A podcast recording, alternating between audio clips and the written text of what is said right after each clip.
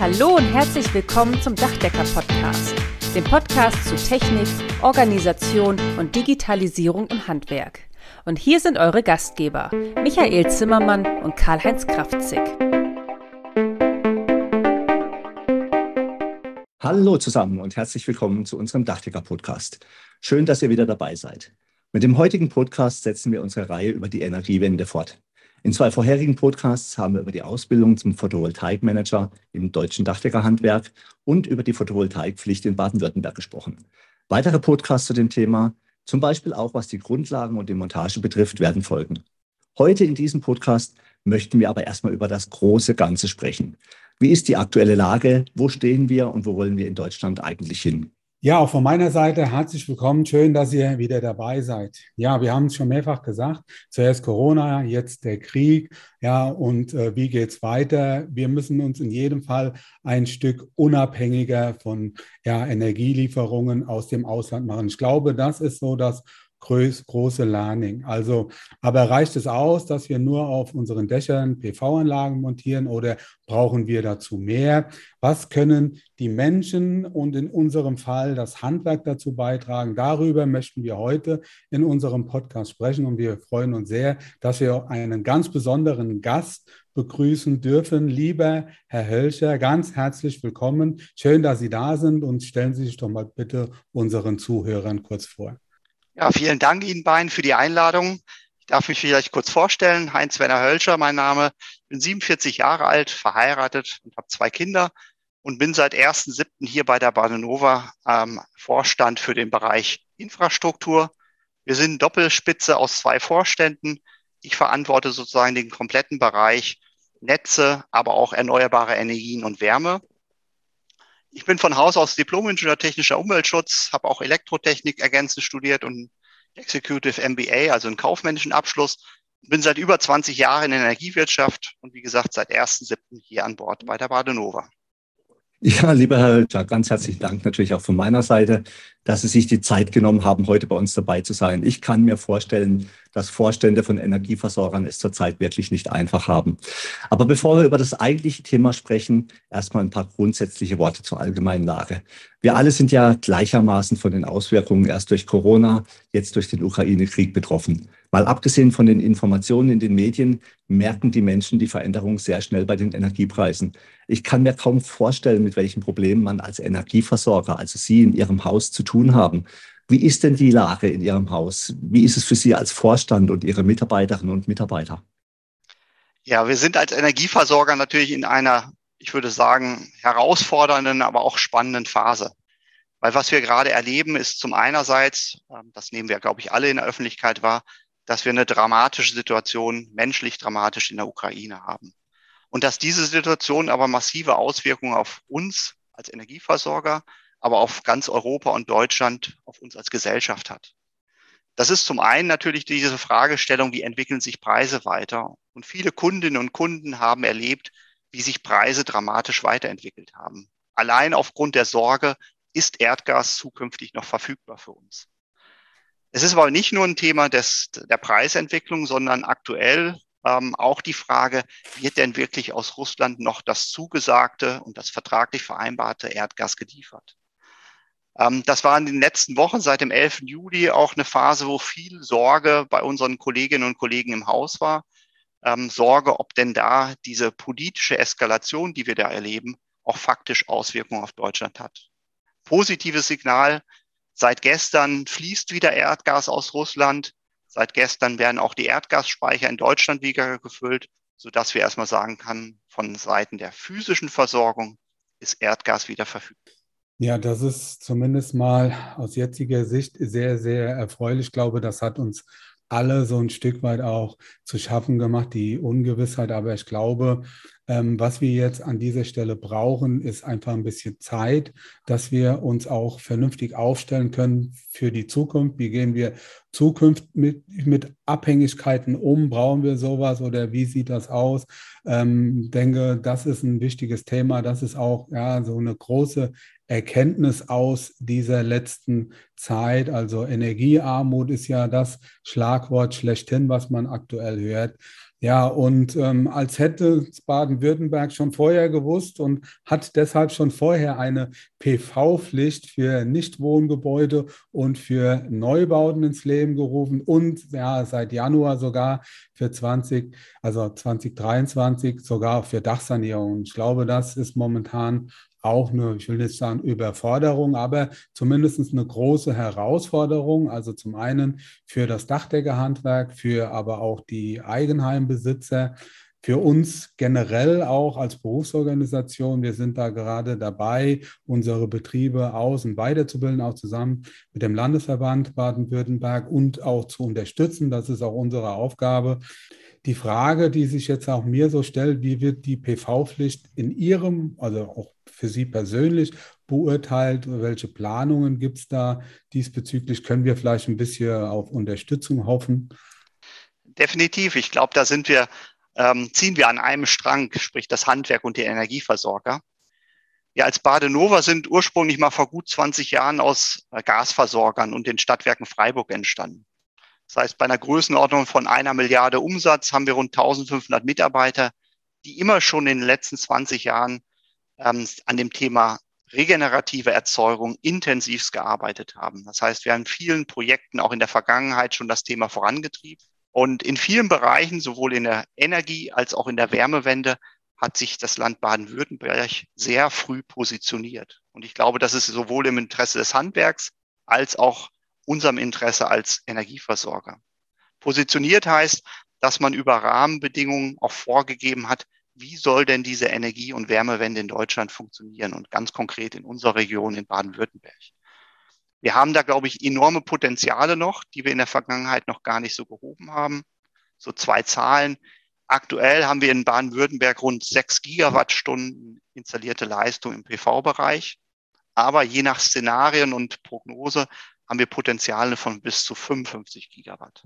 Das heißt, da schlummert ein enormes Potenzial für uns als Handwerk, aber auch für die Energieversorger und am Ende natürlich auch für die Kundinnen und Kunden, dieses Thema Energie, sprich Strom aus der Sonne zu generieren, hier vor Ort und nicht von Importen abhängig zu sein. Das ist ein Riesenpotenzial, das wir gemeinsam heben können. Es ist natürlich auch im Moment ein bisschen besorgniserregend. Mitarbeitermangel, also in einer Form, die ich so noch nie erlebt habe, ja. Also es gibt ja keinen, der der sagt, er hat genug Mitarbeiter. Alle wollen gerne mehr Mitarbeiter beschäftigen und einstellen, die sind einfach nicht da. Es gibt einfach viel zu wenig Fachkräfte. Wir haben früher einfach viel zu wenig im Bereich Handwerk ausgebildet. Ich kann mich auch noch gut an Sprüche erinnern, wo es hieß, lern was Anständiges, damit du kein Handwerker sein musst. Also ich glaube, in den heutigen Zeiten ist es nicht das Schlechteste, ein Handwerker zu sein. Das Problem ist aber auch die Materialbeschaffung. Wir haben natürlich durch Corona und Krieg brechen natürlich die Liefer Lieferketten zusammen, allein schon in der Beschaffung der, der Fertigungsmaterialien aber dann nachher auch bei allen anderen Materialien. Und man merkt schon, dass es große Schwierigkeiten gibt. Materialpreise explodieren. Wir bekommen teilweise nur noch äh, Tagespreise. Wir Handwerker müssen jetzt Angebote für nächstes Jahr erstellen, weil wir für dieses Jahr schon weitgehend ausgebucht sind. Wir wissen gar nicht, was wir da reinschreiben sollen oder wie wir das vernünftig kalkulieren sollen. Also das ist schon alles sehr, sehr gruselig. Und bei Solaranlagen höre ich aktuell, dass man vielleicht noch die Anlage montiert bekommt, aber dann fehlen die Wechselrichter oder Stromspeicher haben lange Lieferzeiten. Das bremst uns natürlich schon enorm aus. Klar, unsere Berufsverbände und Berufsschulen leisten hier bereits äh, Hilfestellung durch Ausbildung. Michael hat es ja auch schon gesagt. Ähm, wir haben den PV-Manager auf den Weg gebracht, was auch schon sehr hilfreich ist. Denn die Montage von Solaranlagen spielt sich natürlich hauptsächlich auf dem Dach ab. Und insofern ist es natürlich erforderlich, dass die betroffenen Akteure, hier Dachdecker, Zimmerer und Elektriker, sich abstimmen und unterstützen, weil das schaffen wir nur gemeinsam, auch mit Ihnen als Energieversorger. Und insofern wäre es natürlich sehr, sehr sinnvoll, wenn wir das Ganze ein bisschen bündeln und vernetzen könnten. Wir haben es ja im Vorgespräch zum Podcast schon leicht angedeutet. Da können Sie auch gleich nochmal was dazu zu sagen. Ähm, wir haben jetzt schon mal eine Kooperation in Baden-Württemberg geschlossen mit dem Elektroverband. Eine Pressemeldung ist gestern entsprechend rausgekommen. Ich werde die auch nochmal verlinken. Und es gibt einen Informationsleitfaden für unsere Betriebe, weil wir haben früh erkannt, wir können unsere Betriebe jetzt hier nicht allein lassen. Wir müssen denen eine Hilfe an die Hand geben, damit sie wissen, wie sie sich vernünftig aufstellen können. Und ich würde mir natürlich wünschen, dass jetzt gerade die Akteure, Handwerk, Politik, Energieversorger und weil ja ständig auch neue Entwicklungen dazu kommen. Das Fraunhofer Institut sehe ich hier als ganz, ganz wichtigen Partner, dass wir besser zusammenarbeiten können. Und ich glaube, ähm, es ohne Ihre Worte vorwegnehmen zu wollen, dass Sie wahrscheinlich einen sehr, sehr guten Draht zu allen beteiligten Akteuren, auch zum Fraunhofer Institut haben als Badenova. Da würde es mich mal interessieren, wie Sie uns da unterstützen können. Sehr gerne. Ich glaube, so wie ich es eben angesprochen habe, da sitzen wir einfach Handwerk und Energieversorger in einem Boot. Und Sie haben die wesentlichen Punkte angesprochen, die Herausforderungen, die wir aktuell haben, um dieses Thema auch wirklich auf die Straße zu bringen oder genauer gesagt aufs Dach. Ähm, das ist zum einen das Thema Mitarbeiter. Ich glaube, da würde ich uns als Energieversorger nicht rausnehmen. Wir haben aufgrund der Altersverteilung nicht ausreichend Mitarbeiterinnen und Mitarbeiter qualifiziert und gerade für die gewerblichen, für die Handwerksberufe motiviert. In der Vergangenheit gab es das goldene Handwerk. Ich glaube, das gibt es mittlerweile immer noch und man muss wirklich da, gemeinsam daran arbeiten, dass wir junge Menschen wieder motivieren, in dieses Handwerk, in den gewerblichen Bereich einzusteigen, weil am Ende brauchen wir die Mitarbeiterinnen und Mitarbeiter, um dieses Thema auch umzusetzen. Den zweiten Punkt, den Sie auch angesprochen haben, auch da stehen wir ähnlich wie Sie vor den gleichen Herausforderungen. Auch da sehe ich Potenzial zur Kooperation. Das ist das Thema Materialbeschaffung. Wir als Energieversorger sind ja im Prinzip das, das perfekte Puzzlestück zum Handwerk. Wir sehen da keine Überschneidung, auch kein Wettbewerb, sondern wir sehen eher die Ergänzung, weil der Kunde will am Ende des Tages von uns gemeinsam eine Lösung. Er will Strom selbst erzeugen über PV als Beispiel. Er will es vielleicht noch speichern und er will allen Strom, den er nicht braucht, weiterverkaufen, beziehungsweise wenn er Strom zusätzlich braucht, dann will er den beziehen. Und genau da passen die Puzzlesteine, äh, Stücke zusammen zwischen Dachdecker, zwischen Elektriker, und am Ende des Tages auch zwischen Energieversorger, weil unsere Leistungen ergänzen sich hervorragend. Und ich glaube, es ist unsere Aufgabe, gemeinsam zu gucken, wie kommen wir denn auch an die notwendigen Materialien ran. Und Sie haben es angesprochen, PV-Module, Wechselrichter. Das ist ja Technologie, die zum großen Teil auch in Deutschland entwickelt worden ist, vor 10, 20 Jahren. Aber leider muss man sagen, aufgrund von politischen Rahmenbedingungen ist diese Industrie, und es gab sehr, sehr große Akteure in Deutschland, die das produziert haben, diese Industrie wurde, man kann sagen, kaputt gefahren. Es gibt sie kaum noch. Wir haben das aktuell beim Thema SC-Stadion gesehen. Module aus deutscher Produktion zu beziehen, ist faktisch kaum möglich. Es gibt einen Anbieter, Meyer Burger, ähm, die in Deutschland noch produzieren. Diese Module haben wir auf dem SC-Stadion verbaut. Aber wir brauchen solche Technologien aus Deutschland. Wir brauchen Akteure, die dieses auch produzieren, PV-Module, Wechselrichter, damit wir ausreichend Material zur Verfügung haben, um am Ende dieses Thema Photovoltaik auch auf die Dächer zu bringen. Ich würde gerne einen Punkt vielleicht noch kurz ergänzen. Und das ist auch wieder ein Thema, wo wir in einem Boot sitzen. Das Thema Prozesse. Oft gibt es so wechselseitig auch die Vorwürfe von kundenseitig, wieso ist die Anlage noch nicht installiert, wieso ist noch nicht in Betrieb genommen. Dann heißt es, war es der war es das Handwerk oder war es der Energieversorger? Auch da sollten wir gemeinsam hinschauen, wie wir diese Probleme gemeinsam lösen, damit die Kunden möglichst schnell eine installierte Anlage auf dem Dach haben. Und da sind wir intensiv gerade aktuell auch mit der Elektroinnung im Gespräch. Wie können wir denn unsere Genehmigungs- und Inbetriebsnahmeprozesse optimieren, damit es nicht zur Verzögerung kommt? Aber selbstkritisch würde ich sagen, das ist ein Optimierungsthema. Da werden wir auch immer, immer wieder hinschauen müssen gemeinsam, wie wir das voranbringen.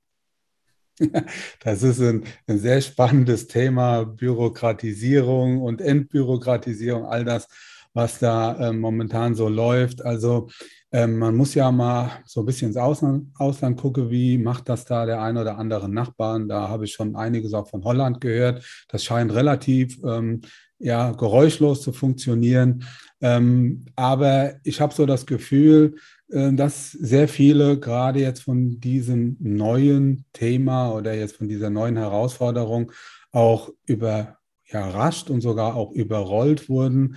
Ähm, Karl-Heinz, du hast es ja gesagt, was wir jetzt momentan auch als Berufsorganisation, ihr jetzt als Landesverband speziell innerhalb von kürzester Zeit auf den Weg gebracht habt zu dem Thema ja, oder für das Thema Photovoltaik, um da auch Hilfestellung für die Praxis zu bringen. Das ist, äh, ob das jetzt ähm, ja eure ähm, Handlungsempfehlung ist. Wir sind jetzt dabei, auch das Regelwerk dahingehend auch zu aktualisieren, weil es halt momentan auch ja mit einer unheimlichen ja, Wucht kommt Ja, wir müssen uns da einfach gut positionieren. Aber nicht nur das Handwerk ähm, hat momentan Fachkräftebedarf, muss man auch an dieser Stelle ganz klar sagen. Sonst vermitteln wir hier den Eindruck, äh, wir Dachdecker, ja, wir haben keinen attraktiven Beruf und äh, uns laufen die Leute weg, beziehungsweise die kommen nicht. Also wir haben die letzten Jahre, muss man echt sagen, auch immer ein ordentliche Zugewinn, also auch an Ausbildungszahlen generieren können. Aber ich glaube, wir haben momentan generell überall in allen Branchen komplett haben wir Bedarf, was gute Mitarbeiter angeht, was Fachkräfte angeht, aber natürlich im Handwerk auch. Also, aber nicht nur das Handwerk kämpft mit dem Thema, ähm, des Energie oder der Energiewende, Energierevolution auch ja die Verteilnetzbetreiber, das, was man da so mitbekommt. Übrigens auch im Ausland, jetzt auch in Österreich. Also da gibt es ja auch ähm, ein großer Verteilnetzbetreiber, zum Beispiel äh, also der, das Linznetz, der Johannes Zimmerberger hat ja wohl bei einem Hintergrundgespräch des Forums der Versorgungssicherheit gesagt, dass es da möglicherweise auch äh, Probleme gibt. Wie sieht das jetzt mit den Energieversorgern in Deutschland aus, speziell jetzt auch hier in Baden-Württemberg? Müssen wir uns da auch auf irgendwas einstellen? Jein, würde ich sagen. Jein, insofern, was wir erleben, ist sicherlich, ähm, das hatten Sie angesprochen, dass ein enormes Wachstum gerade im Markt spürbar ist. Also die Kunden wollen einfach Photovoltaik, egal ob Privathaushalt oder Industrie. Ich mache mal ein Beispiel. Wir haben ja ein Netzgebiet, das geht von Sinsheim bei Baden-Baden bis nach Lörrach und von Breisach bis nach Waldshutingen. Das sind 160 Gemeinden, die wir versorgen. Davon ein großer Anteil auch im Strom. Wir erleben einfach, dass wir in der Vergangenheit Größenordnung 300 Anträge für EEG-Anlagen hatten. 300. Aktuell, in diesem Jahr, kann man sagen, liegen wir in Richtung 1500. Das heißt, wir haben Faktor fünfmal so viele Anfragen, ganz konkrete Projekte, die in Betrieb genommen werden wollen. Und Sie können sich vorstellen, und Sie haben das Thema Mitarbeiterbedarf besprochen, man muss Prozesse und Mitarbeiter qualifizieren, dass sie so dramatisch viel mehr Anlagen auch in Betrieb nehmen können. Das ist das Prozessthema, das ich ansprach. Der zweite Punkt, das haben Sie auch, glaube ich, äh, zu Recht angesprochen. Natürlich ist, umso mehr Anlagen dezentral kommen, müssen auch die Netze gegebenenfalls punktuell angepasst werden. War es bisher so, wir hatten zentrale Großkraftwerke, die über die Transportebene ins Verteilnetz zum Kunden den Strom geliefert haben, drehen sich solche Stromflüsse ja aktuell um.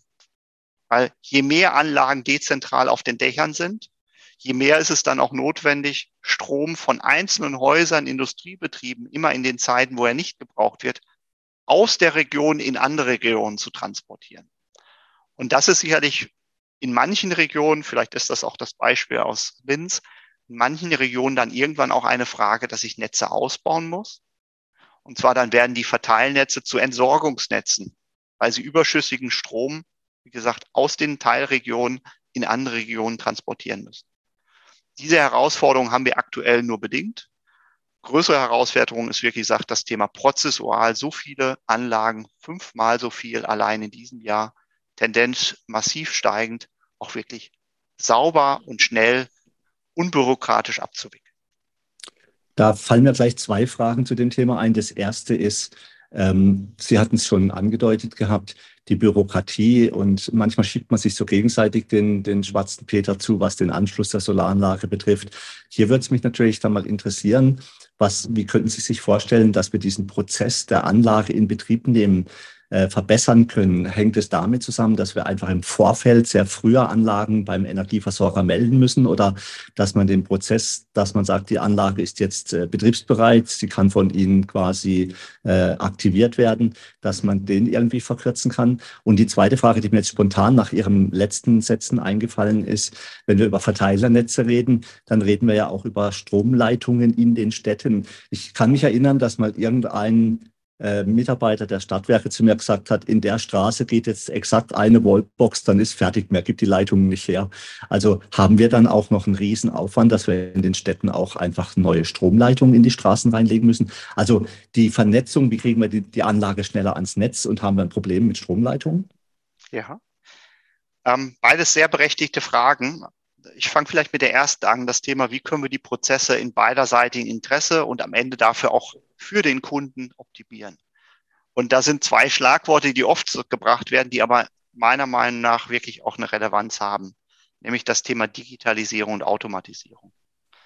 Ähm, und da würde ich erstmal im, sag mal, auf dem eigenen Hof kehren. Da sind wir natürlich als Energieversorger gefordert, Ihnen als Handwerksbetrieben Plattformen anzubieten, wo Sie sehr schnell und zu Ihren gewünschten Tageszeiten auch digital einen Antrag stellen können. Also einfach, schnell, kurz und knapp müssen Sie die Informationen zu der Anlage uns zur Verfügung stellen. Das ist Schritt eins der, der Prozessoptimierung. Der zweite ist genauso wichtig, Automatisierung. Auch da würde ich erstmal auf unserem Hof kehren. Automatisierung heißt im Wesentlichen, dass wir natürlich, und das ist der zweite Punkt, den Sie ansprachen, gefordert sind zu prüfen, kann das Netz in dieser Straße noch eine Anlage mehr vertragen? Sie müssen das Netz ja auch immer so auslegen, dass in bestimmten Tageszeiten, ähm, wenn zum Beispiel viel die Sonne scheint, kaum Abnahme da ist, dass trotzdem der Strom verteilt oder aus der Straße sozusagen ins Rest des Netzes getragen werden kann, geleitet werden kann. Und dafür ist genau das wichtig, dass wir, und da sind wir aktiv dran, auch Simulationen und Rechenmodelle entwickeln, wo man sehr, sehr schnell den Input, den wir von Handwerksbetrieben kriegen, hier kommt eine Anlage, die hat so und so viel kW, ähm, dass wir diese Informationen schnell mit unserer Netzstruktur abgleichen können, technisch, und sagen können, kann denn da noch eine Anlage mehr rein? Ist es technisch möglich, damit es nicht zu Situationen kommt, wo alle Anlagen speisen ein und das Netz schaltet ab, weil wir eine Überlastungssituation haben? Also zwei Punkte, zwei Hausaufgaben, an denen wir massiv dran sind, allein aufgrund des Wachstums der Nachfrage. Digitale Prozessplattformen für Sie anbieten und eine Automatisierung bei der Prüfung von Standardanlagen. Also das durchschnittliche Einfamilienhaus, das kann ich automatisiert abprüfen ob das Netz diese Anlage noch verträgt.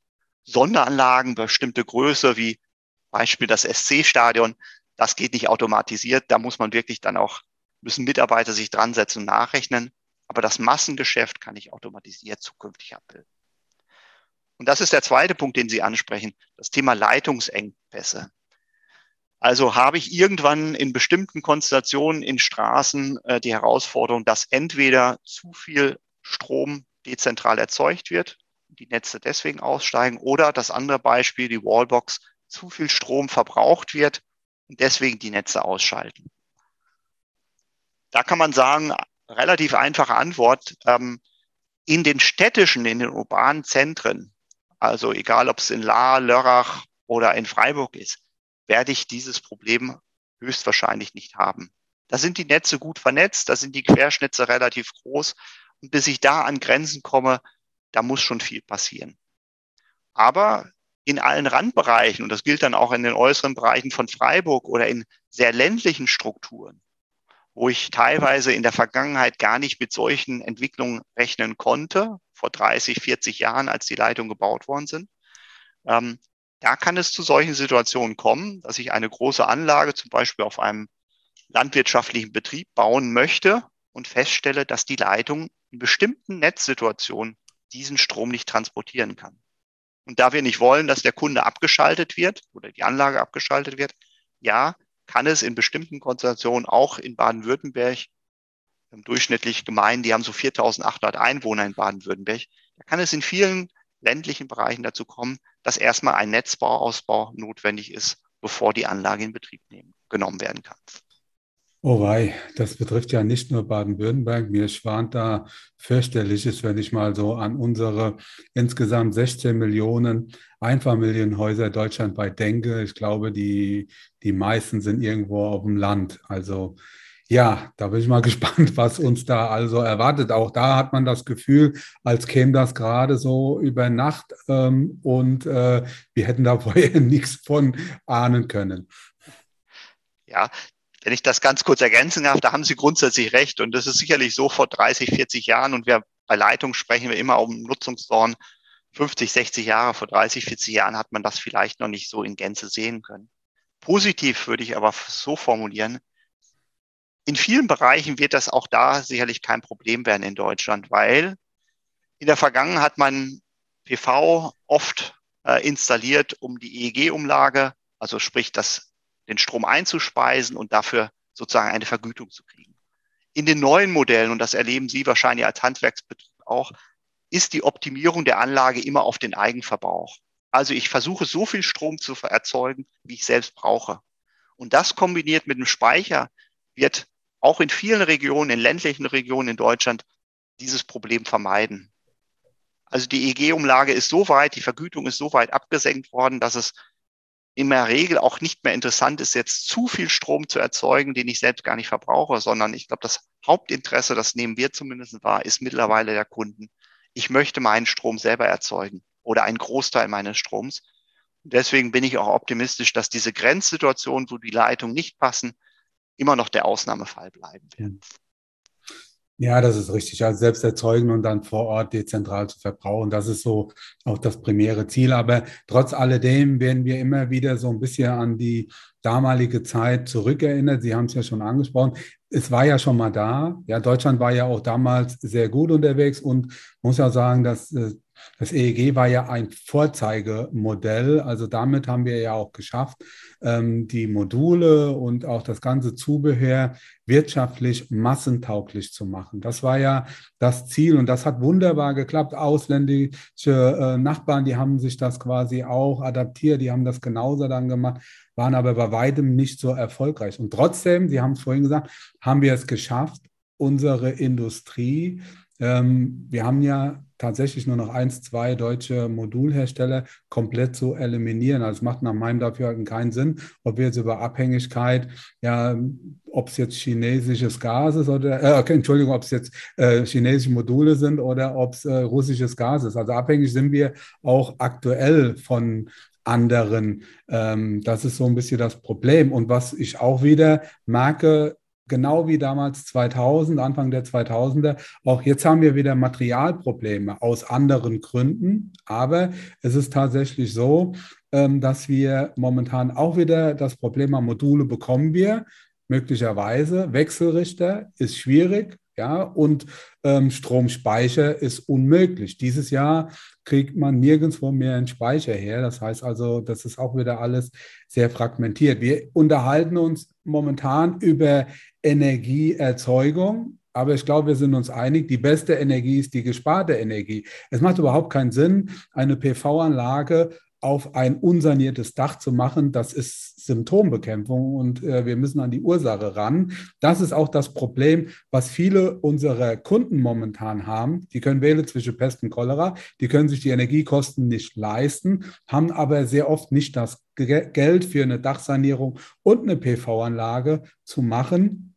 Und da ging es auch in die Richtung, wir bräuchten eigentlich auch mehr Förderung anstatt Forderung, gerade im Bereich äh, der PV-Anlagen. Das macht nach meinem Dafürhalten keinen Sinn. Ich finde es sogar ungerecht, muss ich sagen, wenn eine Heizung mit 50 Prozent gefördert wird, ja, und eine PV-Anlage überhaupt nicht. Also da muss man auch mal tatsächlich drüber nachdenken und auch was die Ausbildung angeht. Ich habe jetzt gerade auch wieder vor kurzem äh, einen, einen, Anruf bekommen von einem Kunden, der hat eine PV-Anlage installiert bekommen. Der war ein bisschen unsicher, ob er auch jetzt den richtigen Handwerker gewählt hat, weil er gesagt hat, naja, soll jetzt nicht despektierlich sein, aber hat sein, hat, konnte sich gar nicht verständigen auf der Baustelle und er ist sich auch unsicher, so wie die da vorgegangen sind, äh, hat er auch nachher so seine Zweifel gehabt, es waren wohl weder Elektriker noch Dachdecker, äh, ob das alles so richtig ist und dann sagt er, kann ich mir mal angucken, steht da noch Gerüst? Habe ich dann gefragt, sagt er, nee, hat nie gestanden.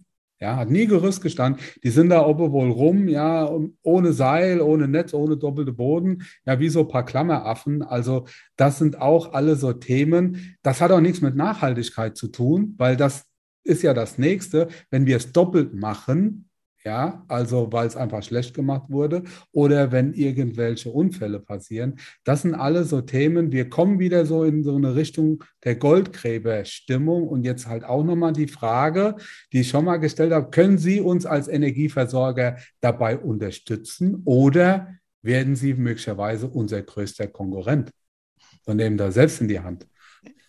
Also die letzte Sorge kann ich Ihnen ganz klar nehmen. Wir haben eine klare Schnittstelle ähm, und die wird auch so beibehalten. Wir werden nicht in den Bereich des Handwerks vorstoßen. Das ist nicht unser Geschäftsmodell. Aber ich glaube, wir haben beide ein Interesse, dass da von Fachkräften auf ihrer Seite genauso wie auf unserer Seite hervorragend zusammengearbeitet wird. Und wenn Sie die Frage stellen, wo können wir unterstützen, ähm, da sind wir auch mit den Handwerkskammern gerade im Gespräch. Das Thema Materialbeschaffung, gemeinsame Materialbeschaffung in ausreichenden Mengen, das kann ich mir gut vorstellen. Das kann gemeinsames Interesse sein, weil selbst wenn wir angefragt werden für PV-Anlagen, dann ist unsere klare Botschaft, wir werden das nicht ohne das Handwerk machen. Weil wir sind nicht derjenige, der PV-Anlagen aufs Dach schraubt. Das ist nicht unser Geschäftsmodell. Dafür gibt es hervorragende Handwerksbetriebe. Und auch in der Vergangenheit haben wir immer sozusagen an dieser Schnittstelle ja mit Handwerksbetrieben zusammengearbeitet. Das heißt, wir sind bis ans Haus gegangen und im Haus waren es die Installateurbetriebe, die Elektriker und auch die Dachdecker. Und ich glaube, gerade Ihnen als ähm, Dachdeckerbetriebe kommt noch eine ganz besondere Stellung hinzu, weil Sie haben es angesprochen, wenn ich zukünftig PV aufs Dach baue, dann hoffentlich mit qualifizierten Handwerkern. Das ist unser Interesse als Energieversorger, weil diese Anlagen werden an unser Netz angeschlossen.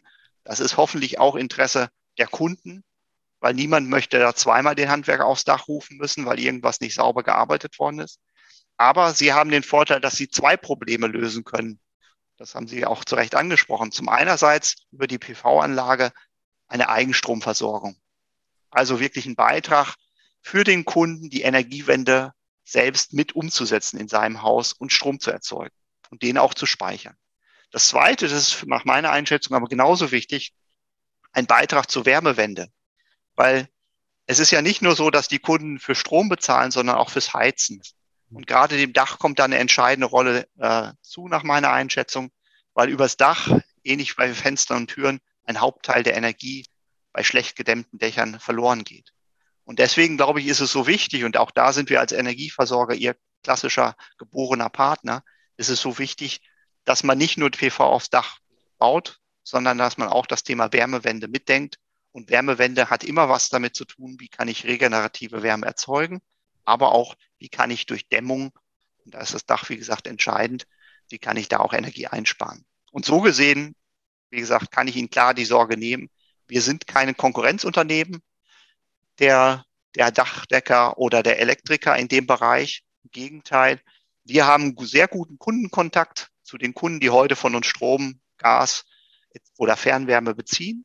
Diesen Kundenkontakt wollen wir auch ausbauen und nutzen, aber in der Umsetzung, da sind wir wieder Partner am, für den Kunden, weil da brauchen wir die Handwerksbetriebe vor Ort, die am Ende des Tages die Heizung genauso wie die PV-Anlagen und den Speicher umsetzen. Das hört sich doch sehr gut an. Das wird also unsere Handwerkskollegen, die da vielleicht immer ein bisschen Sorge haben, dass ihnen die Arbeit weggenommen wird, wieder etwas entspannen. Aber ich sehe, ich sehe uns wirklich hier auch als Partner. Das muss einfach sein. Was mir gut gefallen hat, das hatten Sie vorher mal gesagt, ist diese Digitalisierung mit der Schnittstelle, dass wir einfach schnell Anlagen digitalisiert, automatisiert in Betrieb nehmen können. Das ist ja auch so ein Lieblingsthema von Michael Zimmermann und mir, Digitalisierung im Handwerk. Wir sind noch bei weitem nicht an den Möglichkeiten angekommen, die ein Handwerker heute nutzen könnte. Wir werden das bei uns auch im Handwerk weiter forcieren, damit auch die Schnittstellen zu Ihnen als Energieversorger dann auch entsprechend funktionieren. Ähm, Michael Zimmermann hat es gesagt, das Dach sollte erstmal energetisch gedämmt sein, weil Energie zu verbrauchen, die einfach unnötig verbraucht wird, das kann man besser machen. Und wenn Solaranlagen aufs Dach gebaut werden, muss der Arbeitsschutz eingehalten werden. Da gibt es leider gerade auch bei Betrieben, die mal schnell eine Solaranlage montieren, einfach sehr viele schwarze Schafe. Das dürfen wir nicht zulassen. Das schadet uns allen. Und äh, letztendlich kriegen wir das dann auch vernünftig geregelt. Ich möchte aber mal so einen kleinen Themenschwenk dann noch machen und erstmal noch ein paar Zahlen in den Raum werfen. Ich hatte das, die Freude im Januar 22, also im Januar diesen Jahres, von Ihnen, Herr Hölscher, einen sehr interessanten Vortrag über Erdwärme zu hören. Und obwohl ich selber Gebäudeenergieberater bin, habe ich mir so in die Tiefe dann doch noch nicht so die Gedanken gemacht. Und mit Ihrer Folie über Dekarbonisierung braucht eine Strom- und Wärmewende wurde mir mal wieder klar, dass die erneuerbaren Energien aktuell gerade einmal bei 14,8 Prozent des Energiebedarfs in Deutschland liegen. Liest man bei Wikipedia den Artikel über Photovoltaik, stellt man fest, dass Ende 2020 in Deutschland PV-Module mit einer Nennleistung von 54 Gigawatt installiert wurden. Mit knapp sieben Megawatt liegen wir damit an zweiter Stelle hinter Bayern, die bereits knapp 15 Megawatt installiert haben. Nach einer KIT-Studie aus dem Jahr 2018 verfügt Deutschland allein im Gebäudebestand ohne Freiflächen über ein aktuell wirtschaftlich nutzbares Potenzial an PV-Stromerzeugung von 1158 Terawattstunden bis 2482 Terawattstunden sind unglaublich hohe Zahlen. Und das entspricht dann auch etwa dem zwei- bis fünffachen des gesamten derzeitigen Nettostromverbrauchs in Deutschland. Damit könnte der Eindruck entstehen, dass wir allein mit der Photovoltaik alle unsere Probleme lösen können. Von Ihrem Vortrag weiß ich allerdings, dass dem nicht so ist. Welche Möglichkeiten sehen Sie, um die Energiewende möglichst schnell auf den Weg zu bringen? Sie haben vollkommen recht. Ähm, wir haben in der Vergangenheit sehr viel über Strom gesprochen und wie wir Strom regenerativ erzeugen können. Da sind wir auch nach meiner persönlichen Einschätzung auf einem guten Weg.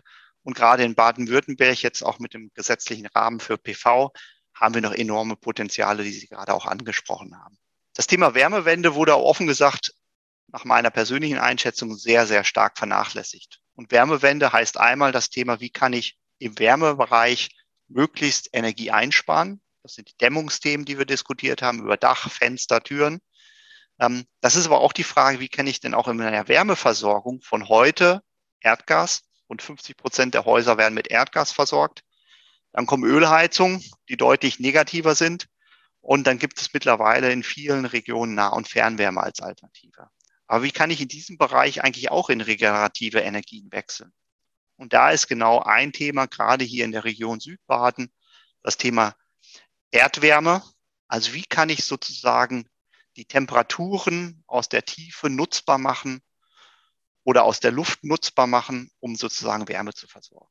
Und wir sind an einem sehr großen, sehr spannenden Projekt dran, hier im Raum Freiburg, zwischen Breisach, Bad Krotzing und Freiburg, wo wir versuchen, aus einer Tiefe von zweieinhalb bis 3000 Meter ähm, warmes Wasser hochzupumpen, aus dem warmen Wasser, dem tiefen Wasser sozusagen die Wärme zu entziehen und diese Wärme nutzbar zu machen, um gerade im Gebäudebestand ähm, auch eine Wärmeversorgung aufzubauen. Das Wasser wird sozusagen die Wärme rausgezogen, wird dann wieder nach unten im Kreis gepumpt, so dass man sicher sein kann, dass da nirgendwo irgendwas verloren geht. Und man kann sicher sein, dass bei so einem Verfahren auch kein Thema wie Erdbeben stattfindet. Und das ist, glaube ich, ein Thema, wo wir gemeinsam auch wieder mit dem Handwerk hingucken müssen. Wo haben wir Möglichkeit, auch im Wärmesektor einzusparen und durch einen Mix neuer Technologien wie Luftwärmepumpe, wie Erdwärme, Tiefenwärme, wie können wir diese Quellen für eine Wärmeversorgung auch erschließen für die Region, für die Kunden. Sie haben es richtigerweise gesagt, wir reden die ganze Zeit über Strom, aber tatsächlich ähm, ist es der Mix. Wir brauchen Wärme und wir brauchen Strom. Wir brauchen also beides und das stelle ich auch so äh, bei den Anfragen ähm, fest, auch äh, die jetzt so an uns rangetreten werden.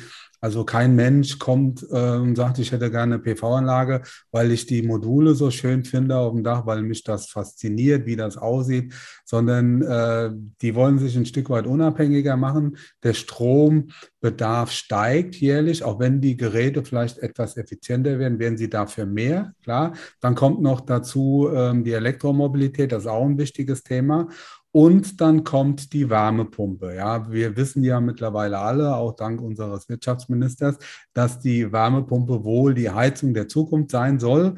Und jetzt weiß ich auch aus meiner ähm, Energieberaterausbildung, dass wir früher über, ja, sehr oft über Geothermie-Wärmepumpen, also Sohle-Wasser-Wärmepumpen gesprochen haben, die auch eine bessere Aufwandszahl, also eine COP hatten als die Luftwasser-Wärmepumpe, aber trotzdem mittlerweile gerade im privaten Bereich immer mehr der Luftwasser-Wärmepumpe weichen.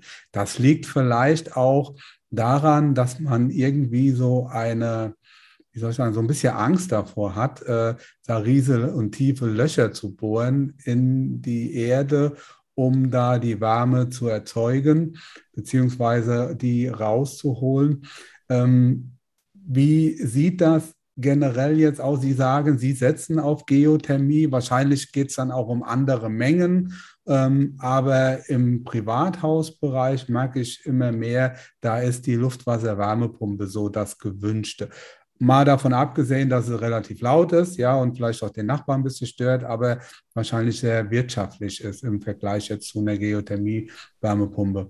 Ähm, aber wie muss man sich das jetzt bei euch vorstellen? Das sind wahrscheinlich andere Tiefen und auch andere Mengen, die da gefördert werden. Richtig. Also alleine wir, wir sind in, in, in Baden-Württemberg der zweitgrößte Erdgasversorger aktuell also knapp hinter der ENBW mit 17 Terawattstunden. Wir machen ungefähr 22 Prozent des Erdgasabsatzes in Baden-Württemberg, wird durch unsere Netze verteilt. Und dieses Erdgas wird heute im Wesentlichen auch für die Wärmeerzeugung im Privatkundenbereich, im Industriekundenbereich, aber auch für Prozessgase genutzt. Und es gilt diese Mengen, die nicht regenerativ sind, Erdgas, gilt es durch regenerative Quellen zu ersetzen. Und nach unserer Einschätzung wird es einen Mix aus unterschiedlicher Technologien geben. Es wird nicht den einen Königsweg geben, also nicht die Luftwärmepumpe, auch nicht das Thema Tiefengeothermie, sondern der Mix aus beiden. Man sieht es an den Masterplänen, die teilweise in den Städten, die kommunale Wärmeplanung, die in den Städten erarbeitet wird, dass auf Quartiersebene entscheiden wird, welche Technologie bietet sich in diesem Quartier wirklich an. Und es wird viele Quartiere, auch in Freiburg jetzt mal als Beispiel geben, wo es aufgrund einer Nähe zum Industriebereich, wo ich Abwärme nutzen kann, oder aufgrund der Nähe zu Erdwärmepotentialgebieten, wo ich wirklich aus der Tiefe von zweieinhalb bis 3000 Meter äh, große Mengen an Wärme entziehen kann. Unsere Anlage ist in der Größenordnung in der ersten Ausbaustufe Richtung 50 MW gedacht. Das sind große Mengen, die ich dann nutzen kann, um Stadtteile, Quartiere, Industriebetriebe mit Wärme zu versorgen. Aber Sie haben zu Recht gesagt, es wird in manchen Bereichen nicht wirtschaftlich sein, das über Nahwärme- oder Fernwärmenetze zu machen, weil das vielleicht ein Einfamilienhausbereich ist, ein Neubaugebiet mit hohem Dämmstandard, wo ich gar nicht so viele große Wärmemengen brauche. Und ja, da wird es dann auch unter anderem die Luftwärmepumpe als Lösung geben. Es wird in vielen Bereichen aber auch auf absehbare Zeit noch über Gas diskutiert werden müssen. Übergangsweise sicherlich auch über Erdgas.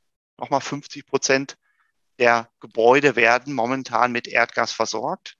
Das kann ich nicht über Nacht durch Luftwärmepumpen ersetzen. Ich glaube sogar gar nicht, dass es absolut äh, auch auf mittel- bis langfristige Sicht nur Wärmepumpen die Alternative ist. Und deswegen werden auch neue Technologien wie Wasserstoff eine Rolle spielen, im industriellen Bereich, in großen Mengen. Und man wird sehen, vielleicht auch in den Verteilnetzen. Mhm. Deswegen ein Mix aus unterschiedlichen Technologien wird die Antwort auf die Frage sein, wie ich die Wärmewende wirklich regenerativ gestalte. Ja, das finde ich, das finde ich sehr interessant, auch die Tatsache, dass Sie sagen, allein Solar und jetzt gehe ich mal von aus, wir reden über erneuerbare Energien, auch die Windkraft wird nicht ausreichen, um uns vernünftig und dauerhaft zu versorgen. Jetzt würde ich aber einfach mal unterstellen wollen, dass das Problem auch ein Stück weit die Langzeitspeicherung ähm, ist, weil Kurzzeitspeicher, wenn wir mal wieder welche bekämen für den Haushalt, dann könnten wir uns da ja schon so ein Stück weit äh, behelfen. Sie haben auch richtigerweise Wasserstoff angesprochen da hätten wir möglicherweise auch die, äh, die Möglichkeit, den Wasserstoff dann auch über unsere Erdgasspeicher quasi äh, zu versorgen und dann wieder in den Haushalt zurückzuführen, möglicherweise in Form von Ammoniak oder was wir alles da auch für Möglichkeiten haben. Aber auch für Wasserstoff zu erzeugen, da sind wir ja noch, noch gar nicht so weit. Da sind wir vielleicht so weit momentan wie Anfang der 2000er mit Solarstrom, mit Photovoltaik. Da sind wir ja noch in den Kinderschuhen, so noch gar nicht wirtschaftlich. Aber wenn das mal so weit wäre, Dafür brauchen wir doch auch ja, Strom ja, für die Elektrolyse. Da kommt uns doch wieder Photovoltaik, Windkraft und sowas zugute, um das dann auch nutzen zu können, weil wir, wir reden ja momentan auch sehr oft in der Diskussion über alte Einspeisemodelle von vor 20 Jahren, wo Sie aber richtigerweise gesagt haben, die finden ja überhaupt keine Anwendung mehr, weil der heute wollen wir ja den Strom dezentral direkt verbrauchen vor Ort, ja, ein bisschen speichern und möglichst wenig einspeisen. Ja, aber trotzdem reden wir heute noch über die Einspeisevergütung, die irgendwann aber mal komplett wegfallen wird. Davon bin ich überzeugt. Aber wir werden wahrscheinlich irgendwann mehr Strom bekommen, den wir gar nicht nutzen können in der Sommerzeit. Ja, dann wäre das doch aber im Prinzip ein, ein wichtiges Mittel, um den Strom weiterverarbeiten zu können. Richtig, bin ich vollkommen bei Ihnen und Sie haben einen wichtigen Punkt angesprochen. Es gibt einfach physikalische Grenzen. Beim Strom ist es faktisch so, in der Sekunde, in der ich ihn erzeuge, muss ich ihn auch verbrauchen. Ich kann das über Batterietechnologie speichern, aber in der oder Schwungmasse, aber ich habe nur begrenzte Möglichkeit, sehr, sehr große Mengen elektrischen Strom als Strom zu speichern. Mhm. Wenn dann Ungleichgewicht ist zwischen Erzeugung und Verbrauch, und der Verbrauch kann auch eine Batterie sein, ähm, dann brechen Netze sofort zusammen.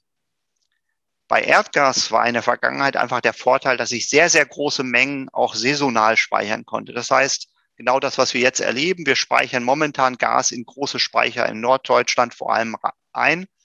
Ähm, und diese Mengen können dann in den Wintermonaten, wo ich vielleicht einen höheren Wärmebedarf, einen höheren Energiebedarf habe, ausgespeichert und genutzt werden.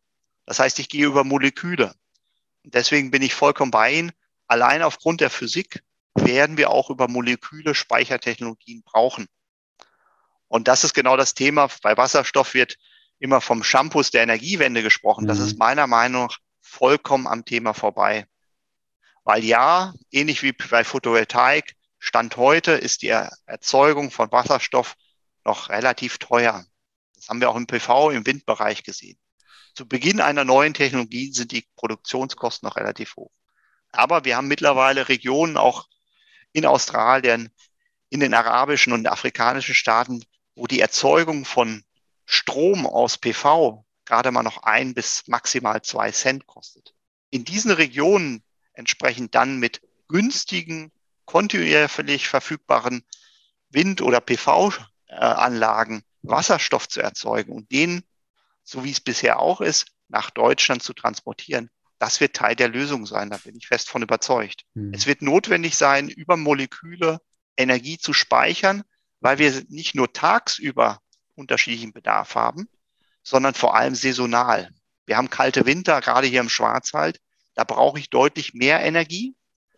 Und das sind dummerweise dann auch die Jahreszeiten, wo vielleicht der Himmel mal grau ist oder der Wind weniger bläst. Und da muss ja auch sichergestellt sein, dass ich sowohl für die Stromerzeugung, aber auch vor allem für die Wärme genügend Energie verfügbar habe. Und Deutschland, Baden-Württemberg sind Importländer immer gewesen bei der Primärenergie. Vergangenheit Kohle, Öl und Erdgas. Zukünftig bin ich fest von überzeugt, wird es über andere alternative grüne Gase weiterhin Importbedarf geben aus Regionen, die einfach vielleicht aufgrund der Sonne, des Windes sogar bevorzugt sind. Das kann Offshore sein, Nordsee. Das kann aber auch angrenzende Regionen wie Spanien oder sogar große Verträge werden aktuell mit Australien und Afrika abgeschlossen, um große mhm. Mengen von molekülgebundener Energie nach Europa, nach Deutschland zu transportieren. Für Wasserstoff brauchen wir aber auch viel Wasser, ja. Aber jetzt habe ich auch gehört, kein Salzwasser, sondern da, wo die Sonne scheint, ist in der Regel äh, viel mehr. Ja, Marokko wäre ja auch so ein guter Standort. Äh, aber ähm, da brauchen wir Süßwasser. Das heißt, wir brauchen riesige Entsalzungsanlagen. Und äh, was machen wir mit dem Salz? Also das sind ja, das alles nicht so trivial. Man meint, man meint echt gerade, wir hätten, wir würden über Herausforderungen, will ja gar nicht Probleme, Herausforderungen sprechen, die jetzt über Nacht auf uns eingeprasselt sind. Aber diese, diese Themen kennt man doch schon lange. Ja. Und wir sind so unvorbereitet, das macht mir ehrlich gesagt ein bisschen Angst, ja, muss ich schon sagen. Ja, ja aber ich, ich glaube, wir haben jetzt auch gehört, wir sind schon sehr am Start. Ne? Also wir geben schon gerade richtig Vollgas. Also ich bin da sehr hoffnungsvoll. Wir werden nachher vielleicht noch ganz kurz drüber sprechen, wenn wir mal schauen, wie so in den nächsten Monaten oder Jahren vielleicht weitergehen könnte. Sehr, sehr, sehr spannendes Thema. Müssen wir auf jeden Fall nochmal genau darüber reden. Ich möchte gern nochmal einen Schritt zurückkommen, nochmal zur Geothermie. Ich weiß von Ihrem Vortrag, dass die Rheinebene ein sehr spannendes Gebiet ist, was Geothermie betrifft. Und ich weiß, dass die Badenova da sehr groß am Start ist. Und da gleich zwei Fragen dazu. Erstens, was macht für Sie die Sache in der Rheinebene so interessant und was haben Sie mit der gewonnenen Erdwärme vor? Und zweitens, man hört, also wenn ich mich mit Bekannten irgendwie über Erdwärme unterhalte und Tiefenbohrung, wir sind ja hier bei mir um die Ecke, ist ja Staufen, ja. Staufen hat, hebt sich ja an, ja, weil da, glaube ich, etwas unprofessionell gebohrt wurde, so genau weiß ich es nicht. Man hört ganz viele Ängste und, und Bedenken, ja, Erdbeben oder Probleme, die man bereitet. Also, was haben Sie im Rheingraben vor und was hat es mit den Problemen auf sich? Sind die, müssen wir da ernsthaft uns Gedanken drüber machen? Also wir müssen seriös und vor allem professionell an solche Themen rangehen, wie an jede Technologie. Und ja, die Rheinebene, es gibt noch das Molassebecken rund um München und auch im norddeutschen Bereich. Es gibt manche Regionen in Deutschland, die haben aufgrund der Geologie einfach den Vorteil, dass sich oberflächennah, relativ oberflächennah, da spreche ich immer noch von Tiefen von zwei bis 4.000 Meter, dass ich da einerseits genügend Wärme habe und diese auch verfügbar ist. Und es werden oft sozusagen äh, die negativen Beispiele äh, betont. Staufen ist ein Beispiel, vom Straßburg, auch in Basel, ähm, wo offensichtlicherweise handwerkliche Fehler gemacht werden, und zwar gravierende handwerkliche Fehler. Auf die möchte ich jetzt gar nicht im Detail rein eingehen, aber wichtig ist, glaube ich, auch, auch bei der tiefen Geothermie gibt es unterschiedliche Verfahren. Und der Vorteil hier in der Rheinebene, dass ich so in Schichten von zwei bis 3000 Meter wasserführende Schichten haben, die aufgrund der Geologie auch erwärmt sind, so dass ich aus diesem Grundwasser in der Tiefe die Energie rausziehen kann und sie nutzbar machen kann. In manchen Verfahren hat man das ähnlich wie beim Fracking durch Druck versucht. Man hat sozusagen Wasser aktiv auf Steine gepresst. Und Sie können sich vorstellen, das kennt jeder, wenn Sie mal Wasser in die heiße Pfanne geben, äh, das zischt und brodelt. Und genau dazu hat es dann in, in manchen Regionen dann auch dazu geführt, dass es zu Erdbeben kam. Wenn ich aber das Wasser, das unten vorhanden ist, nur hochpumpe, die Wärme entziehe und dann wieder runterpumpe, dann können Sie sich sehr gut vorstellen, das ist viel einfacher. Und die positiven Beispiele, sowohl in unserer Region als auch in Deutschland grundsätzlich oder in der Schweiz, die werden leider nicht so oft genannt. Wenn Sie sich München als Beispiel angucken, eine Großstadt, eine der sehr großen Städte in Deutschland, hat nicht nur ein klares Ziel formuliert, über Tiefengeothermie CO2-neutrale Wärme zu produzieren. Die sind seit Jahren sehr, sehr, sehr erfolgreich dabei. Das heißt, unterhalb von München wird im großen Stil, ohne Erdbeben, ohne irgendwelche Schäden, bereits heute Riesenmengen an Energie nutzbar gemacht, um regenerative Wärme zu erzeugen. Ohne Schäden. Wer hat über Probleme in München gehört? Und dieses Thema wird massiv weiter ausgebaut. Aber auch hier in der Region, Bad Krotzing als Beispiel, auch da wird Thermalwasser genutzt, um die Bäder zu heizen. Auf der Schweizer Seite in Wien ein Projekt, das immer weiter ausgebaut wird im, äh, in der Region. Also es gibt sehr, sehr viele positive Beispiele. Leider werden diese Beispiele wie Staufen hier Region, wo bei der Bohrung einfach nicht sauber gearbeitet worden ist. Es wurde nicht darauf geachtet, dass das Grundwasser, das man hochpumpt, nicht vielleicht auch aus der Bohrung austreten kann. Da wurde nicht sauber dran drauf geachtet. Es wurden nicht ausreichende Sicherheitsmaßnahmen umgesetzt. Ja, und faktisch ist das Grundwasser dann in kalkführende Schichten eingetreten und deswegen hat es zu diesen wirklich dramatische Schäden in Staufen geführt. Das sind aber die Ausnahmeprojekte. Wir haben über 150 Projekte allein in Südbaden, die seit Jahren, teilweise Jahrzehnten sehr, sehr erfolgreich, sehr, sehr geräuschlos und vor allem wirtschaftlich ähm, funktionieren, um unter anderem wie in Bad Krotzing Bäder zu heizen, Häuser zu heizen. Deswegen sollten wir dieses Potenzial, das die Region hier einfach bieten, nutzen. Und wir als Badenova sehen das nicht nur als technisches Projekt, sondern vor allem als kommunikatives Projekt. Und wir haben sehr viel Zeit und auch in die Kommunikation investiert bereits. Wir hatten einen Bürgerrat, um einfach auch Bürger, Zufallsbürger aus der Region einzubinden und deren Fragen zu beantworten. Wie oft denkt man, ich weiß ja die Antwort, ich kenne das Projekt und das ist doch alles klar und logisch.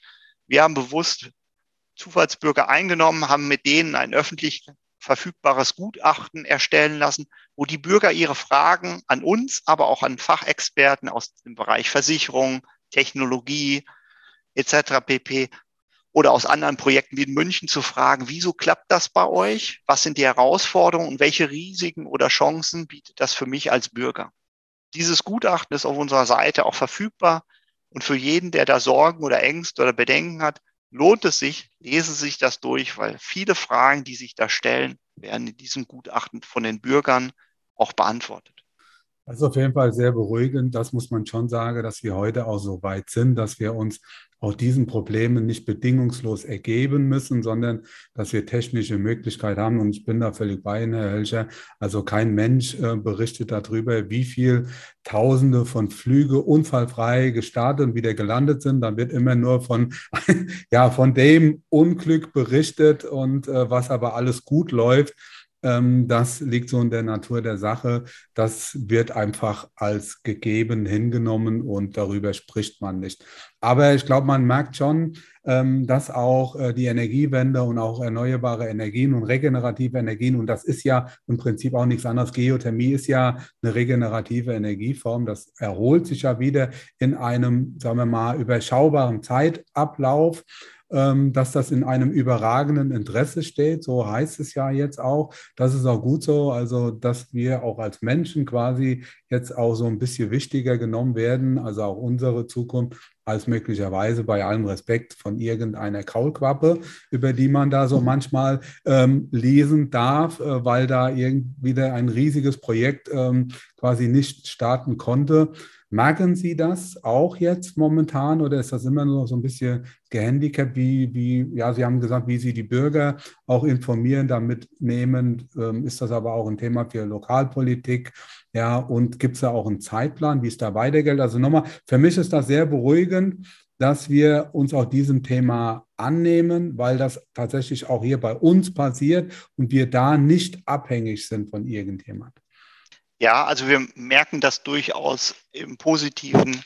Einerseits, weil wir merken, dass die Kunden genau das nachfragen, so wie bei Ihnen die Nachfrage nach Dachdämmung und PV steigt und es deswegen vielleicht auch zu Materialengpässen manchmal kommt, merken wir das genauso bei unseren Kunden auch. Das Interesse, ähm, jetzt in dem Bereich auch selbst einen Beitrag zu leisten, ist massiv gestiegen. Hatten in der Vergangenheit die Industriebetriebe vielleicht eher den Schwerpunkt auf der Produktion, machen sich viel mehr Unternehmen jetzt auch Gedanken, wie kann ich denn selbst über regenerative Energien Strom und Wärme erzeugen und nutzbar machen. Wir merken das auch. Wir haben ja rund 160 Kommunen, die wir versorgen mit Strom, Gas, Wasser. Ähm, von den 160 sind Größenordnung 100, 97 genau gesagt, an uns auch beteiligt. Und auch in dem Umfeld merken wir, dass ein Umdenken stattfindet auf Kommunalpolitikerebene. Weil die Kunden, die Bürger das entsprechend auch von der Politik einfordern und damit auch die Politik viel mehr darüber nachdenkt, was habe ich denn in meiner Gemeinde, in meiner Kommune für Möglichkeiten, einen Beitrag zu leisten. Unabhängiger werden von konventionellen Energieimporten wie Öl und Gas. Und da sind sehr viele Projekte in der Pipeline. Aber Sie haben es auch zu Recht angesprochen, wir sind in dem Bereich sicherlich noch nicht bei der Bürokratisierung da, wo wir sein müssten. Also die Hürden, die wir unter uns beiden ja auch besprochen haben, wo müssen wir gemeinsam hingucken, damit der Prozess einer PV-Anlage optimal für den Kunden läuft. Das gilt für Wind, PV-Freiflächenanlagen, Biogas, gilt das leider auch natürlich mit den Genehmigungsbehörden.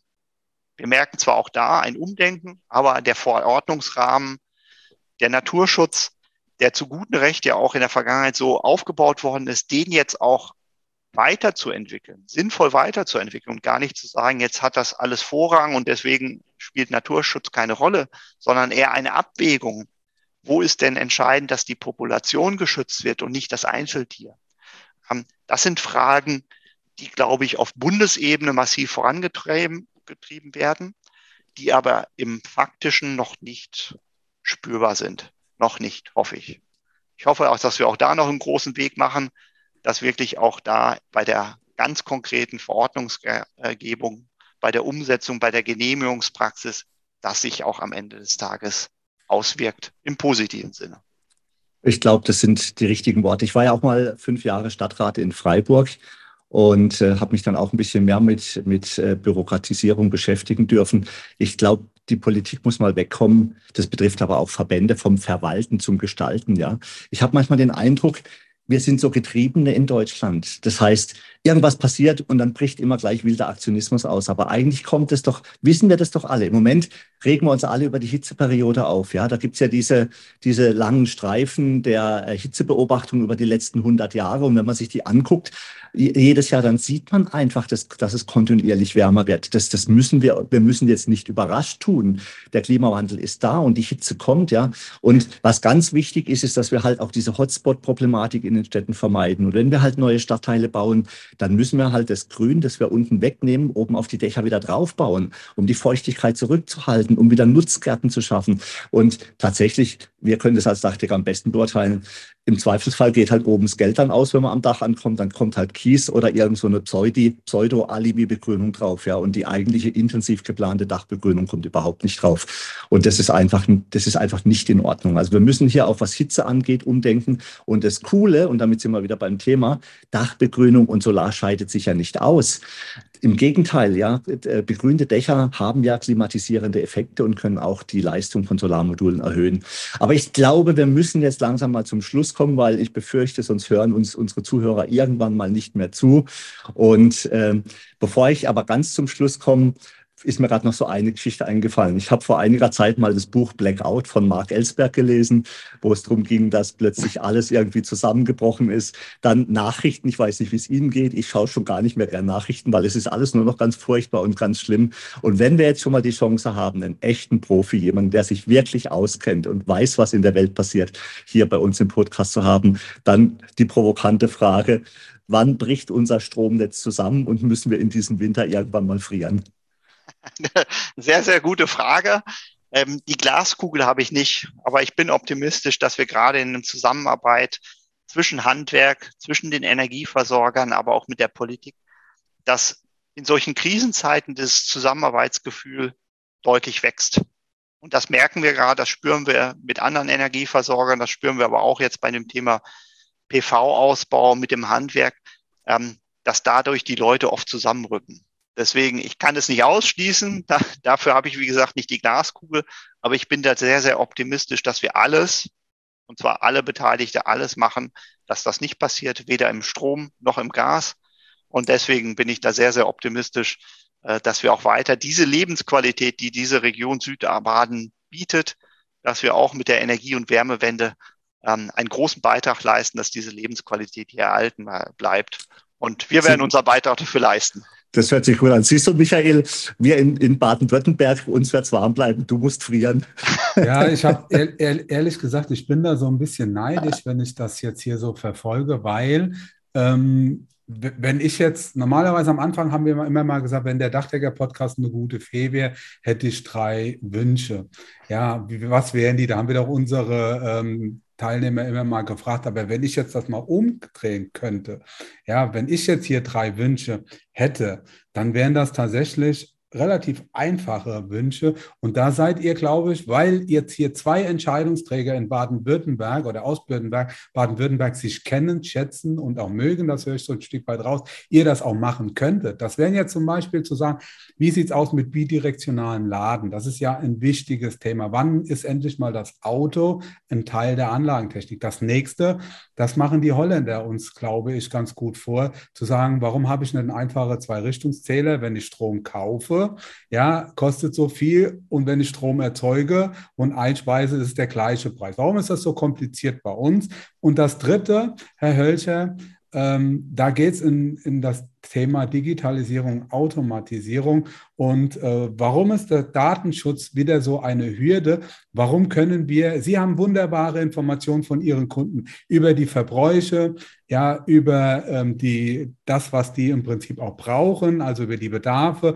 Warum können wir davon nicht partizipieren? Also natürlich Datenschutz vorausgesetzt. Warum gibt es da keine einfachen Möglichkeiten? Wenn ich heute einem Kunde sage oder frage, was hast du für einen Strombedarf? Was hast du für einen Energieverbrauch? Das weiß keiner. Ja, die wissen auch gar nicht, wo sie es finden. Ja, warum gibt es da keine schönen Schnittstellen auch zu unserem Handwerk? Und wenn ihr das nicht hinbekommt, jetzt hier in Baden-Württemberg, dann kriegt das keiner hin. Das sage ich jetzt mal so. Und warum? Dann könnte es dann auch wirklich Schule mal für ganz Deutschland. Das wäre so mein Wunsch an dieser Stelle. Nehmen wir gerne den Wunsch mit. Also Sie haben es auf den Punkt gebracht. Ich glaube, entscheidend wird es auch bei den Themen sein, die Sie angesprochen haben, dass die unterschiedlichen Branchen, in dem Fall Energieversorger und Handwerk, genau wie hier, glaube ich, auch aus dem Gespräch deutlich geworden ist, dass wir da eng zusammenarbeiten. Wir werden nicht alle Fragen auf einmal beantworten können.